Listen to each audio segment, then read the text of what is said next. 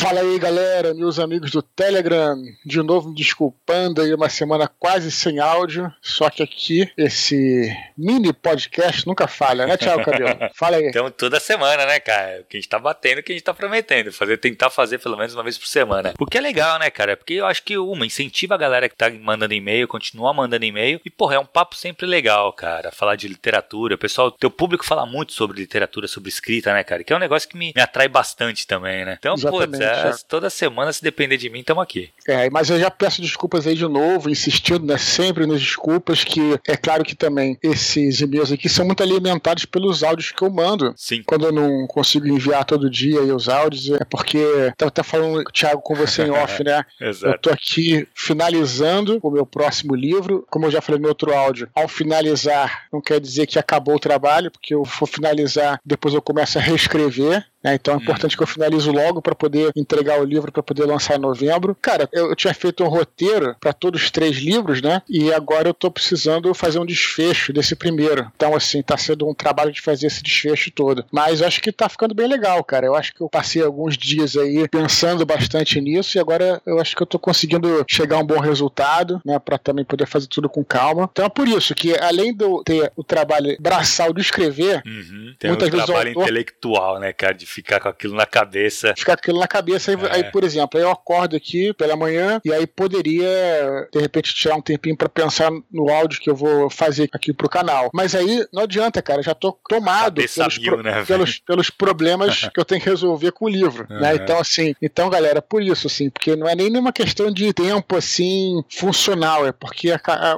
a mente fica tomada por isso também. É legal, é. tem muito do teu público que escreve aqui pra gente também, é um público que gosta de escrever. E deve isso. saber já disso, se não sabe, vai saber a hora que começar a escrever. Que, cara, não adianta. Quando você tá no meio de uma narrativa, tu tá dentro daquele universo, parece uns quebra-cabeças, né, cara? Que tu tem que resolver, tu tem que criar uhum. algumas saídas. E isso toma. Toma que tu não consegue isso. pensar em outra coisa, né, velho? É, porque por mais que você tenha o roteiro escrito, uhum. né, na hora que você vai escrever, tem coisas que você ainda precisa trabalhar. Claro. Na hora que você vai botar a mão na massa. Então é interessante até essas questões que eu estou passando até podem ser interessantes pra galera, como você falou, pra galera que nos escuta, pra galera que nos ouve aí. Sim, sim. Mas é isso, é isso. Tô conseguindo fazer tudo. O importante é que e... tá no prazo, provavelmente vai sair no, no prazo previsto. É, espero que sim. Não sei que dê algum problema grave aí. Nunca se sabe, né? No meio dos caos que a gente tá, de repente, mas não, não vamos pensar Eu gosto positivo. de tudo, Du, que tu é um cara bem pragmático, cara. Tu é um cara bem sim. certinho, sabe? Então, assim, eu tenho certeza, cara, se eu fosse teu editor, já tá tranquilo, cara. Puta, eu tenho certeza que o cara vai cumprir o prazo, não tem aquele estresse, sabe? Que deve sim. ter vários escritores que deve ser estressante pro editor, cara. É, na verdade, para mim é o contrário, engraçado. Cada um aí não tô falando nem só de escrita, não, mas falando até mais de modus operandi, psicologia, cada um com a sua, né? Mas comigo é até diferente, cara. Como eu já tenho um processo de autocobrança, eu me cobro muito uhum. para tudo, se você tem uma pressão externa, começa a trabalhar pior. Assim, né? claro. Peraí, para de me encher o saco, porque eu já tô. É. Eu, eu, eu, já, eu, já, tenho essa, essa. Tu já tá pilhado, e, né? Já tô pilhado, né? É, então, é. mas felizmente, assim, meus editores são nota 10, já entenderam isso. É engraçado que eu até falo com a minha editora, Raíssa, Raíssa uhum. Castro, da editora Veros, né? E ela falaram realmente, você é diferente. Tem gente que precisa dessa pressão, Sim. tem gente que necessita dessa pressão, e tem outros que, que funcionam ao contrário, né? É engraçado como isso aí é uma coisa que nem necessariamente tem a ver com a literatura. Não, é exatamente. Psicologia mesmo, na cabeça da pessoa, né? E o, o bom editor, o bom líder, né? Ele é o cara que consegue reconhecer cada um como trabalha, para poder atuar de maneira diferente com cada pessoa. É, tem gente que é especializado nisso, né? Tem uma, uma amiga minha, por exemplo, que não é bem essa área, mas é engraçado, ela era especializada. Aquela época de teve a, a bolha da internet e tal, é, a função dela era essa de formar equipes. Uhum. Ela era chamada para uma empresa, formava as equipes e ia embora. Assim, ela tinha um tempo que ela estava na empresa porque ela era conhecida por poder escolher as melhores cabeças para aquilo, uhum. né? E esse era o trabalho dela. Depois passava para, para outra. Então essa, ah, tem gente tem gente que, que consegue e o bom líder, né? Tem gente que tem essa visão, né? De identificar, pô, então esse cara age dessa maneira. Esse funciona de outro jeito,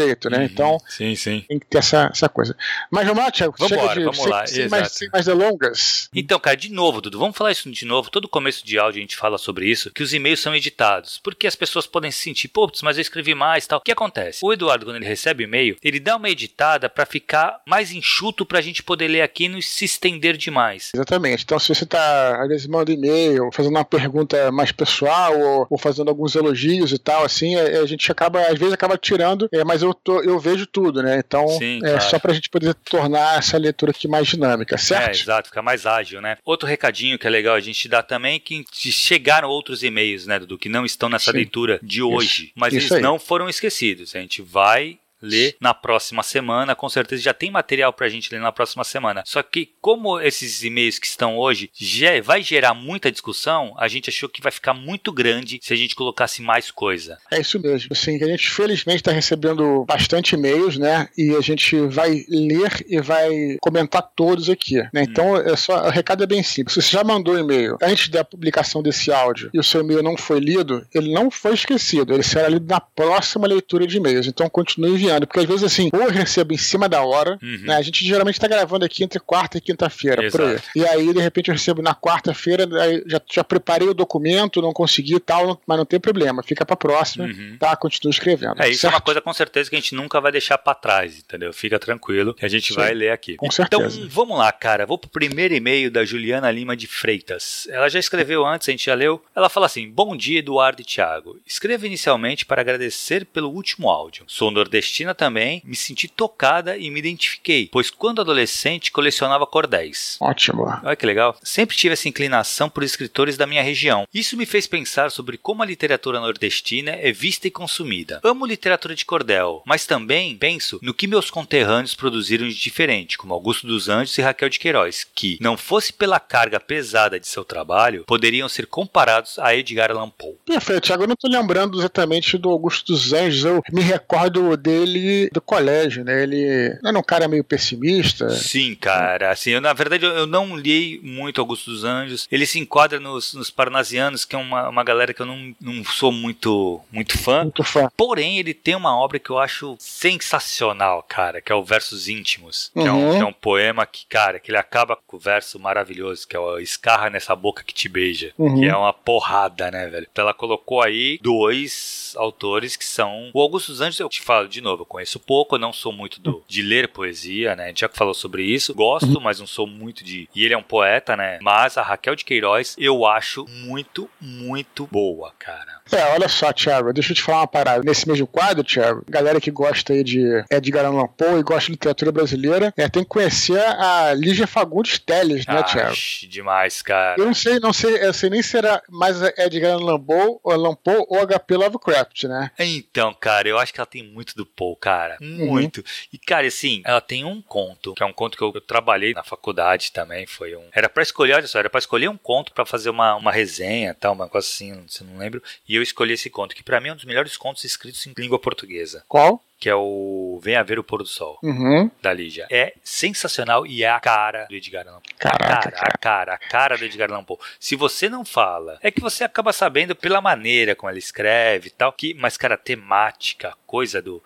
As próprias descrições, mas é muito a cara do, do Edgar Allan Poe, cara. Ela é espetacular mesmo. Olha, eu aproveitar é... fazer, voltar a fazer propaganda, voltar, na verdade, eu falei, nunca falei aqui, falei Desconstruindo, de um livro que saiu nos anos 2000, 2000 mesmo, sim, 2000, que é o 100 melhores contos brasileiros do século. Esse livro é uma chaproca, né, que eu já tinha algum tempo aqui, tem alguns anos, uns, sei lá, uns 5 anos atrás, que eu resolvi pegar para ler e resolvi ler um conto por dia. E, cara, aquilo realmente eu creme de la creme dos contos nacionais e uhum. tem comer e, e, é dividido por, por décadas, né? Começa em 1900, depois 1910, 1920, 1930 e aí tem sempre uma introdução, né, do editor falando como é que se caracteriza os contos daquela década, né? É um troço espetacular. Então tem um conto da Lígia Fagundes Teles nesse livro que eu esqueci o nome, que é aquele da tapeçaria. Lembra, Tiago? Então, o nome desse conto é A Caçada. Isso, A Caçada, Tiago. Muito bom. Cara, esse conto, eu não vou falar no final, mas assim, basicamente é uma pessoa que vai entrando numa loja de antiguidades e cada vez que ela entra, ela, ela vê uma tapeçaria e fica olhando, olhando a tapeçaria, a tapeçaria vai mudando. Cara, eu não posso falar muito que o conto é curto. É, é, então. Mas olha só, eu vou, eu vou te dizer que ele é muito parecido com um conto chamado O Teorema de Pickman, se eu não me engano. É o Problema de Pickman, que é, do, que é do Lovecraft. Cara, é muito foda a caçada da Lígia Fagundes Teles. Pra galera que acha que. Eu sei que aqui no canal não tem muito essa turma, né? Mas tem uma galera que acha que despreza um pouco a literatura nacional, até, ah, mas de repente gosta de romance, não gosta. Cara, olha só. Os contistas brasileiros são espetaculares. Espetaculares. Cara. Espetaculares, espetaculares. Assim. A gente tem cada contista, cara. O Rubem Fonseca, a gente já falou aqui. Tem, sim, tem vários. Sim. O próprio Machado, cara, como contista é, é genial. Claro. Cara, o Machado de Assis tem um. Na verdade, o, o primeiro conto dessa coletânea, né? Os 100 melhores contos brasileiros do século, é um conto chamado Pai contra Mãe que é do Machado de Assis. Cara, é uma parada angustiantemente sinistra, cara. Eu acho que é dos melhores trabalhos que já, já foram feitos em língua portuguesa, cara. É impressionante. Procurem, dá pra inclusive encontrar na internet. Cara, mas voltando pra Lígia, Dudu, saiu, acho que ano passado, ano passado ou começo desse ano, saiu um livro que é o todos os contos da, da Lígia Fagundes Telles. Eu não tenho esse livro e eu tô louco para comprar, assim. Uma das melhores coisas dessa, de você também ler, ler os autores nacionais é que volta e meia, né, Thiago, a gente no Desconstruindo aqui tem aquela discussão, né? Será que a tradução tá boa? Será que a tradução tá é, bem verdade. feita? E nesse caso não precisa, cara. Você já é vai verdade, receber é direto do que os caras escreveram. Muito bom mesmo. É, é exatamente. É, só pra, é, ainda nesse tópico, é, não, não tô falando nem de Lígia, nem de Alan Poe, mas comentar também desse livro, o, o 100 Melhores Contos Brasileiros do Século. A Juliana citou aí a literatura nordestina. Uhum. Tem uma, alguns contos que tem um regionalismo muito forte. Né? Uhum. Isso é, legal, mas tem, tem um, um, um, conto lá, que é do, do, autor que eu não vou lembrar o nome, que é gaúcho. O regionalismo dele é tão. Não é uma crítica, não, tá? Pelo contrário, só um comentário. O regionalismo dele é tão forte que você não consegue nem entender o que está escrito. Ah, pela carta de palavras. De... Uhum. Assim, é curioso, né? É curioso. Sim, mas sim, sim. um dia a gente pode, inclusive, fazer aqui um. pegar esse livro e comentar alguns contos que vale muito a pena e serve, inclusive, como estímulo pra galera correr atrás aí dos autores. É, não, e cara, esse livro é demais mesmo. Acho eu não sei se ele tem, assim, deve ter, deve estar tá fora de catálogo já. Mas, não, cara. Você, você encontra. Com, encontra então, encontra e, cara, se encontrar, leva, porque vale muito a pena mesmo. Faça tem como eu, leia um, um é. conto por. Você não vai se arrepender. Vale muito a pena. Beleza, ela continua aqui, ó. Minha primeira sugestão de pauta. Como lidar com as ideias que não esperam para acontecer? Li em algum lugar sobre uma escritora que andava com um gravador na bolsa. Sempre que a ideia criativa surgia, ela ditava, palavra por palavra, e depois transcrevia num papel ao chegar em casa. Pois é, rapaz. Engraçado, né, cara? No meu caso, por exemplo, eu não tenho muito problema com isso. O que acontece isso até é um, um pouco varia de pessoa para pessoa. Né? As, as, ideias eu consigo particularmente guardar elas bem. Às vezes eu não consigo, eu só estou lendo o um livro ou lendo alguma coisa e vejo uma estrutura de linguagem, ou uma palavra, um verbo que eu posso usar. Né? Eu me lembro que quando eu leio Stephen King é um problema, porque eu acho que ele é um mestre na linguagem, na minha uhum. opinião. Então é muito difícil eu ler Stephen King porque eu fico marcando. A, Anotando. A, a, é, porque assim, não é que eu não conheço aquele verbo, eu conheço, mas da maneira que ele usa, né? Uhum. Da maneira que ele usa aquele adjetivo, aquela palavra. Sim. É, o Stephen King, por exemplo, ele usa todos, inclusive, todos os recursos gráficos do texto, né, como é, maiúscula, como itálico, uhum. coisas assim que, enfim, todos os recursos gráficos que a máquina de escrever permite, inclusive. Sim, sim. Então, no caso de editor de texto. Então, no meu caso, não é tanto ideias, tá? No meu caso, particularmente, né, eu, eu já, já falei que minha maior dificuldade é a prosa e não em criar um enredo, no né, trabalho braçal da prosa, de escrever e tal, eu geralmente faço isso que ela falou, mas anotando é, estruturas de linguagem, coisas do tipo. E aí, uhum. se eu tô lendo o livro, por exemplo, não tem papel, hoje em dia também não tem problema, né? Que você pega o celular, aí você manda o WhatsApp para você mesmo, aí você vai. Exato. Aí depois, quando você entra na sua mesa de trabalho, você vai anotando num papelzinho, né? Pelo menos uhum. eu faço isso. É, então esse negócio do gravar, cara, eu acho meio complicado, sabe? Porque tô falando e tô escrevendo são coisas bem diferentes, né? Não, mas eu acho que no caso é só pra ela não esquecer, né? É, pelo é. que eu tô entendendo. Teve uma época que, que tinha uma moda disso, Thiago. Antes, antes do celular, eu não sei se você lembra, tinha um, um gravadorzinho um, pequenininho. gravadorzinho sem, sem fita, né? Uhum acho que já era MP3 e coisa assim, mas acho que era aí que tá, mas acho que era antes do celular, que você só falava assim e aí deixava aquilo guardado para ficar na memória, né? Uhum. Na verdade é, é, uma ideia, é uma ideia. Hoje com o celular fica mais fácil, não precisa levar, é só tu até o texto, né? Tu escreve no, no celular. Vamos lá, ela continua aqui. Outra, vícios de linguagem. O que fazer quando se está escrevendo e o subconsciente insiste em escrever gramaticalmente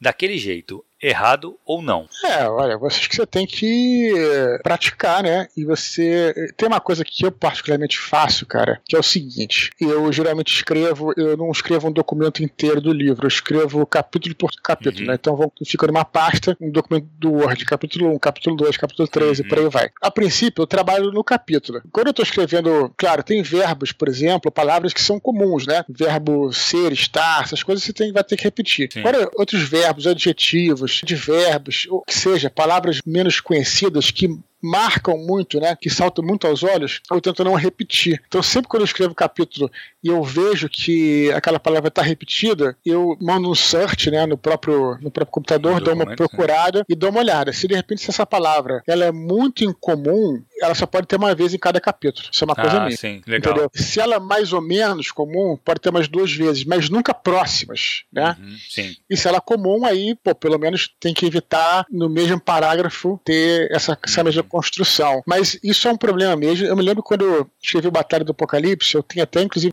anotações todas, inclusive aqui próximo. Depois que eu acabei de escrever, quando eu fui revisar, tem uma, uma página inteira, que era exatamente isso, cara. Escrito assim, vícios de linguagem, né? Uhum. Que é, não é só de palavras, mas de construções que eu usei que são semelhantes, aí você vê que fica pobre, né? De repente, uhum. um personagem usou a mesma construção, mesmo que sejam longe, você fala, pô, não, não combina. Então você tem que, cara, é aquela tem que coisa. brigar é, contra isso, né? É, é, é, é o famoso, e aí beleza, então acabou de escrever o capítulo, vamos revisar o, o livro inteiro. E aí você vai ter que ter esse olhar analítico para ver. Exatamente. Né? Por isso que eu sempre falo que tem que ter um trabalho de, de escrever, reescrever, é, revisar, Reler, editar. Exato. É reler, é claro. Não adianta. É, ela fala esse negócio de vício de linguagem engraçado. Eu tenho muita mania, cara, de escrever adversativas. Então, todo texto que eu escrevo, cara, qualquer coisa, um e-mailzinho, vai ter lá um mais, sabe? Um vírgula mais. Sempre, sempre, sempre. E é uma estrutura que eu, de um tempo pra cá, que eu tô brigando contra ela. Entendeu? Uhum. Eu, se eu, se eu deixo escrever sem atenção, muita atenção, né? Claro, vai sair. Aí depois, Sim. quando eu releio, eu pago, falo, puta aqui, ó, peguei a adversativa.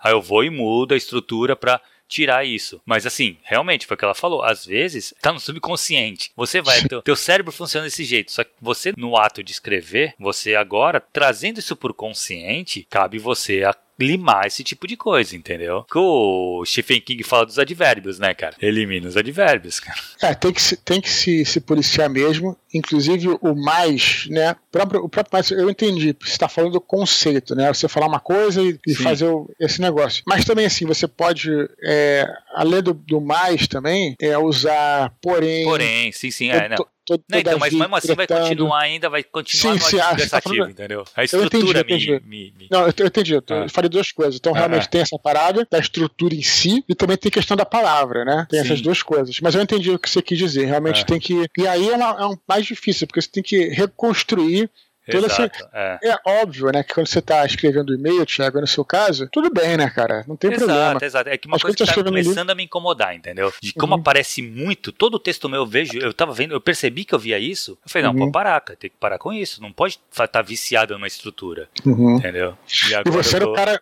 você já falou aqui, né? Você era o cara da. Nada você falou desconstruindo, que você era o cara também das reticências, não foi isso? Sim, sim, falou? sim, exatamente. Outra coisa que eu tô tirando complet... completamente, não, que eu não consigo tirar completamente, que eu ainda uhum. faço. E, cara, tá aí já um erro, porque isso é erro para mim já. Uhum. Reticência uhum. é um problema, cara. Sim. Isso aí. Ela tem que ser colocada assim, com muito, muito. É cirúrgico uma reticência. E eu usava torta direito.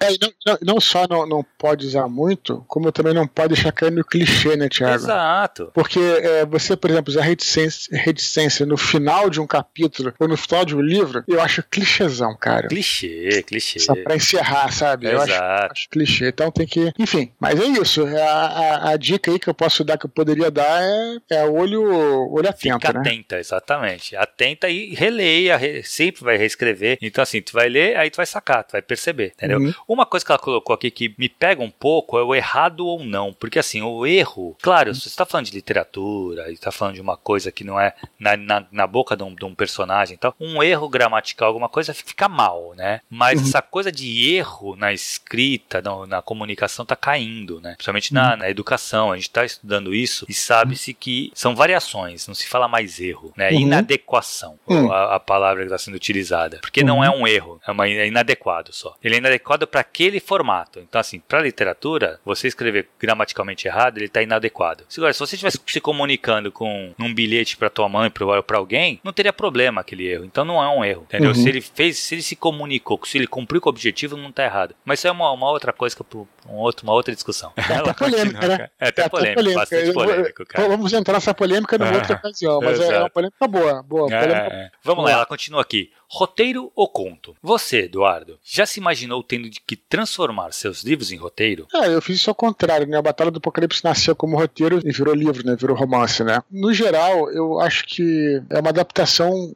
que tem que começar um pouco do zero, cara. Eu acho que é muito difícil se adaptar exatamente como é, tentar fazer por cima. Eu acho que tem que pensar, o roteiro você tem que pensar muito diferente, né? Uhum. Eu, eu, falando isso e, e olha, com, correndo risco de errar, porque eu não sou roteirista, né? Pelo menos nunca não tenho essa experiência longa, na verdade, então posso estar falando besteira. Mas até onde eu sei, né, a própria maneira de você escrever é bem diferente. Então, por exemplo, uhum. você, você no romance você tem lá a maneira de você explicar muita coisa por meio da linguagem, né, da escrita. Exato. Roteiro não, então por isso que tem os famosos, quem escuta o Nerdcast aí sabe que tem aqueles famosos que a gente brinca e tal, que nada de não é uma brincadeira, é sério. Os famosos personagens orelha, Sim. que são personagens que estão ali só para que o protagonista, por exemplo, fale alguma coisa e explique alternativa seria você escrever algo que está na mente dele também, né? Que é uma, é uma possibilidade. Que, aliás, é outra polêmica, Tiago. Tem gente que na, diz que narração em off em cinema é. É, é voice-over é, é a coisa, pior coisa do, do cinema, né? Do roteiro. Pô, mas engraçado, aí vai, vai a polêmica. Eu vou te falar que dependendo, eu gosto, cara. Quando Porra, também. Tem filmes, cara, que eu acho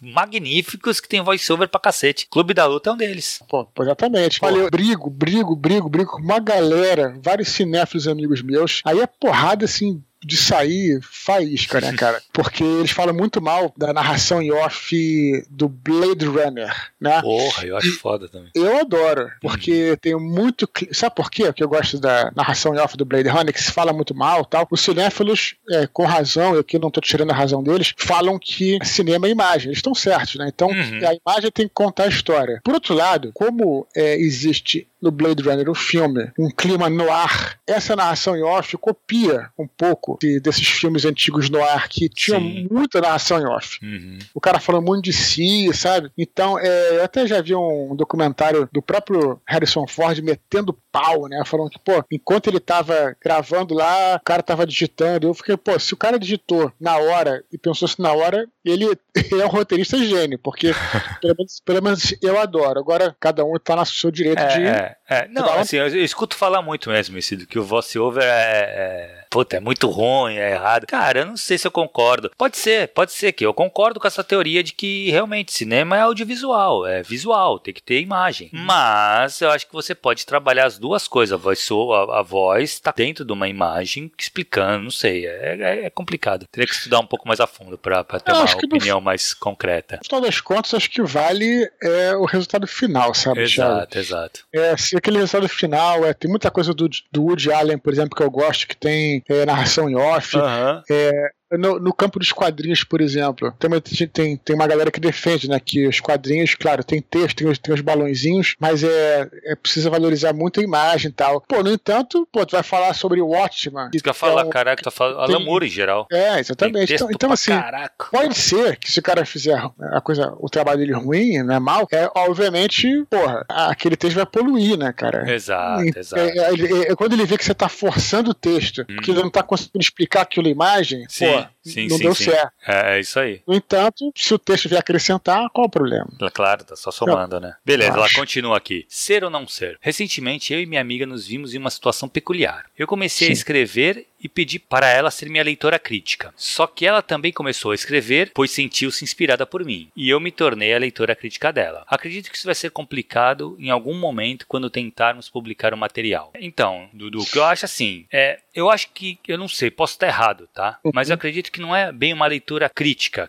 no caso aí, né? Seria mais uma leitura beta. Tu mostra para alguém que é, que é teu conhecido. Leitura crítica é uma coisa, é um pouco diferente. Não sei se ficou claro quando a gente falou aqui da, Tiago, das outras você vezes. que tem uma empreendimento de leitura, Isso, leitura crítica, é, então, fala pra gente, explica é, aí. A leitura crítica, que consiste é, isso? Que nem começa. Eu comecei, ela colocou, eu comecei a escrever e pedir para minha, para ela ser minha, para amiga dela ser a leitora crítica dela. Então, a leitura crítica é feita com texto finalizado. Começa já, já é o primeiro passo. Assim. O texto precisa estar finalizado, porque é uma leitura realmente que vai analisar todos, o começo, o meio e o fim, a estrutura narrativa, a prosa, tudo, tudo. Ele vai fazer uma análise geral. O leitor crítico, depois ele fez a leitura, ele vai elaborar um, um parecer e vai enviar para o autor. Uhum. Aí eu acho o seguinte: o ideal é que não exista uma relação entre o autor e o leitor crítico.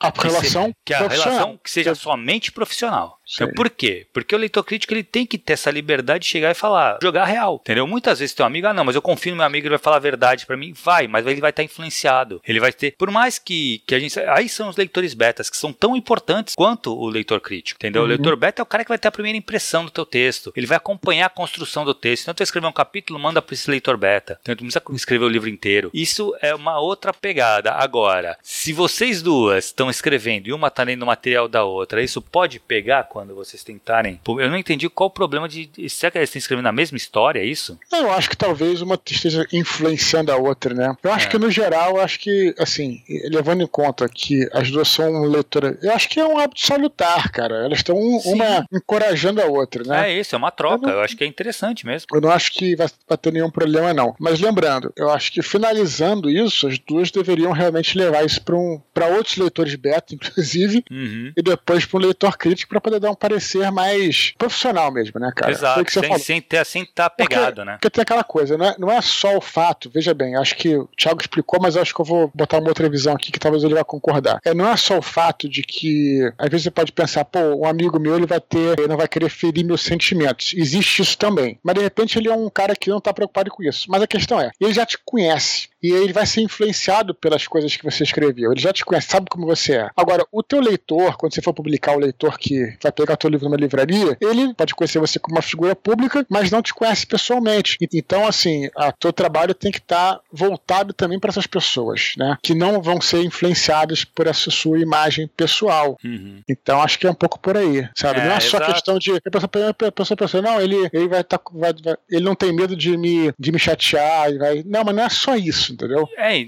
não é nem, tá também, nem o leitor crítico vai querer te chatear, entendeu? É que ele vai ser mais profissional, ele vai falar, isso aqui tá assim, assim, assim, que eu acho também que realmente você pode encontrar vários amigos teus que vão ser muito sinceros e vão ser, pode ter assim um, uma visão boa para literatura para pegar o, os detalhes de um livro e tal, mas o fato de você conhecer a pessoa, eu acho que fatalmente influencia, cara. É, eu não eu consigo, acho, assim, eu, eu, tanto é que assim, eu não pegaria um livro de algum amigo meu para fazer uma leitura crítica. Uhum. Eu, eu pensaria, recomendaria a outra pessoa. Talvez entendeu? fosse o leitor beta. Talvez, talvez fosse, fosse leitor beta. beta. com certeza. Não, leitor beta com certeza seria, entendeu? Porque uhum. aí é outra, é outra pegada, é outra. A ideia, o serviço é outro, entendeu?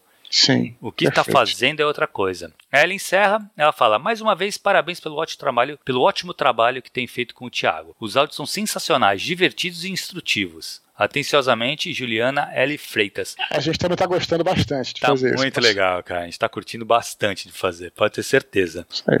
Beleza, vamos pro próximo, cara. Vamos lá. David ou David Magno. Também. Eu nunca sei, cara. Esse é o nome que sempre me pega. Só lembrar que ele é meu amigo lá no Twitter, sempre comenta via Twitter, né? Uhum. E aí eu pedi pra ele mandar uma, um e-mail com algumas coisas mais, um pouco mais sólidas pra eu poder falar aqui. Ah, legal. Quando ele, vai, quando ele vai no Twitter, eu sempre respondo ele lá. Ah, legal. Eu vou respondê-lo aqui é, pela leitura de e-mails. Ah. Ele começa assim: Dudu, estava ouvindo seu áudio sobre o tamanho dos capítulos e achei bem interessante a ideia que você deu, de fazer pausas por cenas. Meus capítulos são geralmente longos, por causa das cenas de combate. Fico com medo de dividir e quebrar o clima. Aliás, sobre essas cenas de luta, quantas páginas você acha que é o ideal de fazer uma pancadaria boa?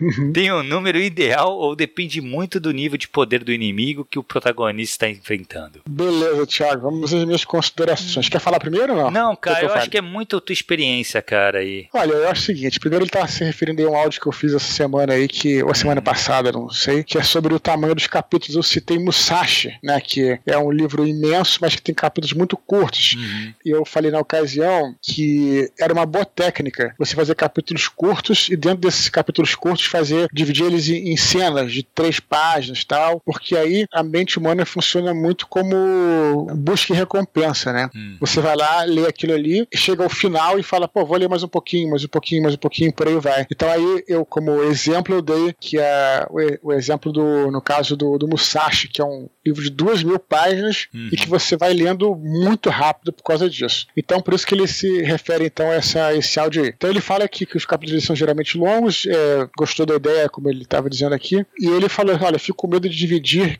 e quebrar o clima. A gente estava até falando aqui, né, estava falando até em off. Uhum. Realmente, o capítulo, ele, eu acredito, de verdade, que é importante que ele tenha uma unidade, cara. Sim. É, a mesma cenas tal. O meu professor, o Zé Louzeiro, falava isso, né? O, o livro tem começo, meio e fim, o capítulo tem começo, meio e fim, parágrafo tem começo, meio e fim, as frases têm começo, meio e fim. Então tem que trabalhar com esse círculo, com a sua unidade. Então, às vezes acontece comigo também. Eu estou escrevendo um capítulo que ele está ficando grande, mas eu não concluí aquela ideia, né? Preciso concluir aquela ideia para fechar. Em termos audiovisuais, por exemplo, também falei no, no áudio é, sobre uma série que eu gosto muito, que é Madman, que se conhece tal. Uhum. Enfim, não vou, vou voltar a falar aqui, mas é impressionante cada capítulo parece que eles olham e falam assim: olha, esse capítulo vai ser sobre isso. E aí, por mais que tenha uma continuidade, né, é, fique em aberto, aquele capítulo é fechado em sua própria estrutura. Né? Exato. Tem um motivo de desistir e tal. Tudo isso aí são coisas, cara, que a gente tem que pensar. Eu, eu acho que, ou profissionalmente, nós meros mortais, ou instintivamente, no caso dos gênios aí, que fazem isso sem, perceber. sem precisar, sem perceber. Para comentar isso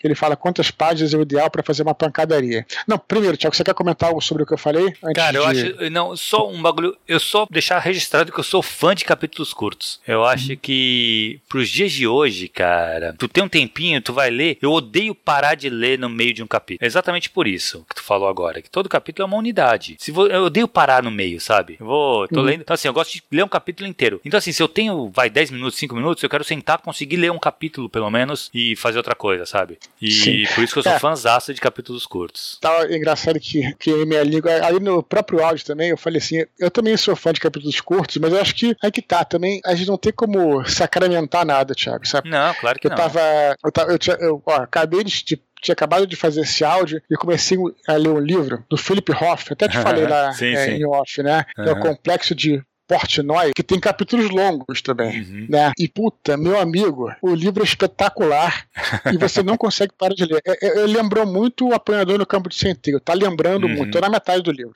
tá Sim. lembrando muito, né? Aquela coisa que é um personagem falando dentro da mente, meio que assim, né? E tem as questões dele particulares e tal. Meu irmão, tu não consegue parar de ler e o livro é, tem. A prosa do, do... São, são grandes. É, porque vai te levando também. Exato, a prosa do Roth é demais, cara. Então, só para deixar bem claro aqui, que essas coisas que eu falo são reflexões, são dicas, e não é pra. Né, cada um não, faz do seu jeito. Né? Outra coisa, um dos livros que eu mais gosto na vida é O Senhor dos Anéis. Cara, são sim, capítulos ó. longos, entendeu? Sim, mas sim, assim, sim. mas eu sou um fã de capítulos curtos, mas não necessariamente só gosto de livros de capítulos curtos. Pelo contrário, muitos livros que eu adoro, que eu pago um pau, são feitos de capítulos Perfeito. longos. E a pancadaria, o que, que tu acha?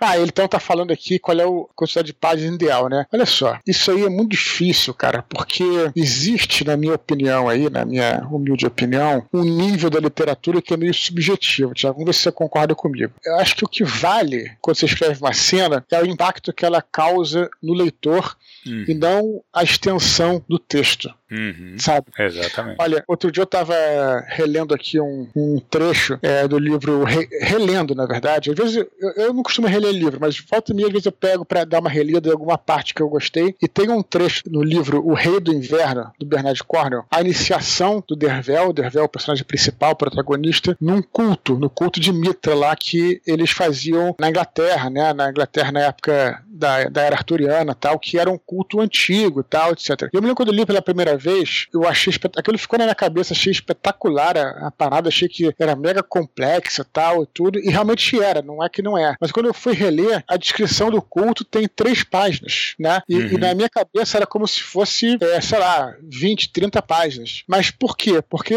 beleza, não importa o tamanho, mas importa, como eu tô dizendo, é, é como é que aquilo vai marcar o leitor. Se você falou e criou esse, esse impacto em poucas páginas, em poucos parágrafos, tá beleza, você não precisa ficar estendendo. E às vezes você precisa estender né, Sim, né, também. Claro. Então não tem o tamanho ideal. É, eu nem gosto de ficar dando essas respostas assim, porque são sempre, parece que são, são invasivas. Mas é a verdade, é a verdade. Tem, tem coisas que você vai reler e é diferente do que tá na, tá na sua cabeça, que o impacto é muito maior. Eu acho isso, Thiago. É, eu, eu, eu, concordo plenamente. Eu acho que assim, acho que não. Cara, é, às vezes uma cena que ele coloca, que ele compara com o poder do, do, do, do antagonista, né? Se ele é muito poderoso, vai ter mais páginas ou. Cara, às vezes não, porque a solução do protagonista pode ser uma coisa muito simples, sabe? Eu acho que o impacto ele vale mais.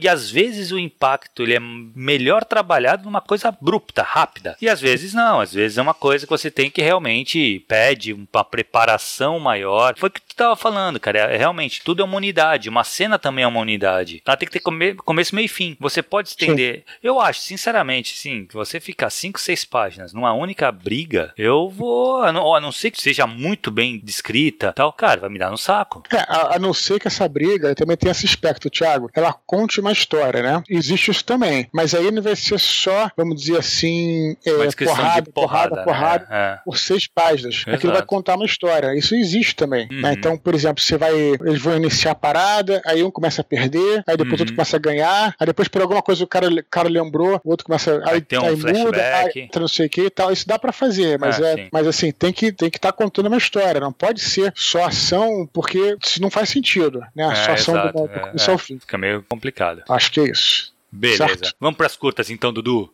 Vamos lá. O Eric Leonardo Brito Nóbrega pergunta se será lançado um compêndio de monstros para o RPG da tetralogia Angélica e diz que leu o primeiro volume do Musashi aos 16 anos, finalizando a leitura em apenas duas semanas.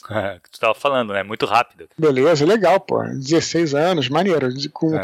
E realmente, é, que tá, quando você está empolgado, você, você não larga o livro, né? Sobre esse compêndio de monstros aí, cara, uma vontade que a gente tinha, especialmente eu, Shimu e o Andrés, né, que fizemos o Universo Expandido, mas é aquela coisa, cara, eu acho que por enquanto não, porque, como eu sempre falo, a vida é feita de escolhas, né? E minha escolha atualmente é trabalhar no meu próximo romance. Uhum e eu estou realmente trabalhando muito nisso, né? Sim, sim. Então é, não me sobra tempo para fazer nada além disso, mas é uma, uma vontade que a gente tem. Eu sei que eu fico em, fico em dívida aí, eu sei que RPG é uma coisa que para o RPG prosperar tem que ser lançado materiais, materiais, materiais, mas é por isso que a gente tomou a decisão, quando a gente lançou o Universo Expandido, de não lançar um livro de RPG, hum. lançar um capítulo de RPG dentro do livro, porque a nossa ideia sempre foi o seguinte: nós estamos dando a vocês, mestres jogadores, jogadores uma, uma opção para vocês usarem. O que, tá, o que eu estou querendo dizer é o seguinte: você pode usar aquelas regras para você acrescentar nos seus livros, nas suas campanhas e tal, ou mudá-las ou não usar, né? Então, assim, eu já vi inclusive gente usando completamente diferente, sei lá, fazendo personagens clássicos do D&D e uhum. colocando as castas em cima, sabe? Fazendo essa uhum. coisa. Dá para fazer também. Cada, sim, cara, sim, nossa, nossa ideia desde o começo sempre foi essa, sempre foi oferecer alguma coisa para um suplemento, veja, uhum. um suplemento de RPG, não um livro de RPG. Pode ser que no futuro a gente lance um, um, um livro, livro, de RPG, um setting. Pode ser, mas é. a nossa ideia sempre sempre foi essa, para deixar hum. todo mundo à vontade, cara. Sim, sim. Né, pra modificar. Tem gente que fala, ah, não, mas eu, eu não gostei daquilo, eu vou lá, cara, falo, mude, mude tudo, sabe? Então essa é a nossa ideia aí. Tá, mas quem sabe no futuro aí, beleza? Beleza, o Felipe Alves. Depois de ouvir o áudio que foi citado o livro Musashi, recomendo o mangá 20 Century Boys sei que é uhum. isso, cara, nunca ouvi. Ele diz que o autor brinca com o tempo, narrando a história em três épocas diferentes. Beleza, fica a dica. É, eu não conheço, cara, eu vou até dar uma procurada. Eu não sou muito fã de mangá, assim, não sou muito. Se bem que assim, puta, tem uns bagulho que eu acho muito foda, tipo Akira, acho genial e tal. Mas eu não sou muito, não acompanho muito, não. Mas eu vou dar uma procurada nisso aqui. A pessoa confunde mangá mangá com anime, né? No é. caso, o que ele deve estar é, o... é o. É o quadrinho, é o, né? Quadrinho, né? O é, quadrinho. É, é, eu, eu, Cara, eu, você falou em Akira, eu li o quadrinho do Akira, que não é mangá, não era mangá, era um quadrinho mesmo, aliás, bem interessante. Tem o anime Akira, tem o tem o mangá, é, o, quadrinho, que eu acho que não é mangá. Olha, dos não, mangás. Quadrinho é mangá, Dudu. O que eu li, não. Ah, não? Não, o que eu li, não. O que eu li, não. Era, foi uma, o que eu li foi uma, uma adaptação que Putz. saiu no Brasil há alguns anos atrás, algumas décadas atrás. Sim.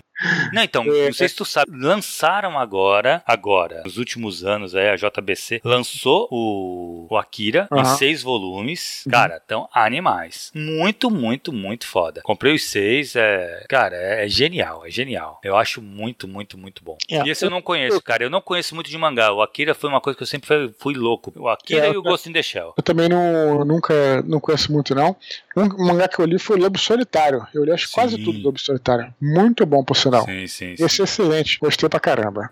Beleza, Dudu. Então, Beleza, cara, meus caras. Essa semana foi isso. Ficou, ficou longo. Cara, vamos continuar escrevendo pra gente continuar lendo, né, cara? A gente sempre fala aqui que a gente depende dos e-mails, né, pra continuar fazendo. Isso. É. Olha, eu inclusive resolvi colocar, como eu te falei, tem alguns e-mails que vão ficar pra semana que vem. Eu resolvi colocar dois, é, quatro e-mails, né? Dois mais longos e dois nos curtos aí, justamente para que a gente possa destrinchar esses e-mails. Eu acho que o que a pessoa quer quando manda os e-mails é que a gente fale sobre eles, né? Exato. Que a gente faça reflexão e tal. Então, quanto mais material vocês enviarem, melhor. A gente vai tentar continuar com esse trabalho aqui, de não só pegar e ler do nada. A gente você vê que, por cima da Juliana aqui, pô, rendeu. Rendeu bastante, né, cara? É, é, exato. Maravilha, galera. Então é isso, Thiago.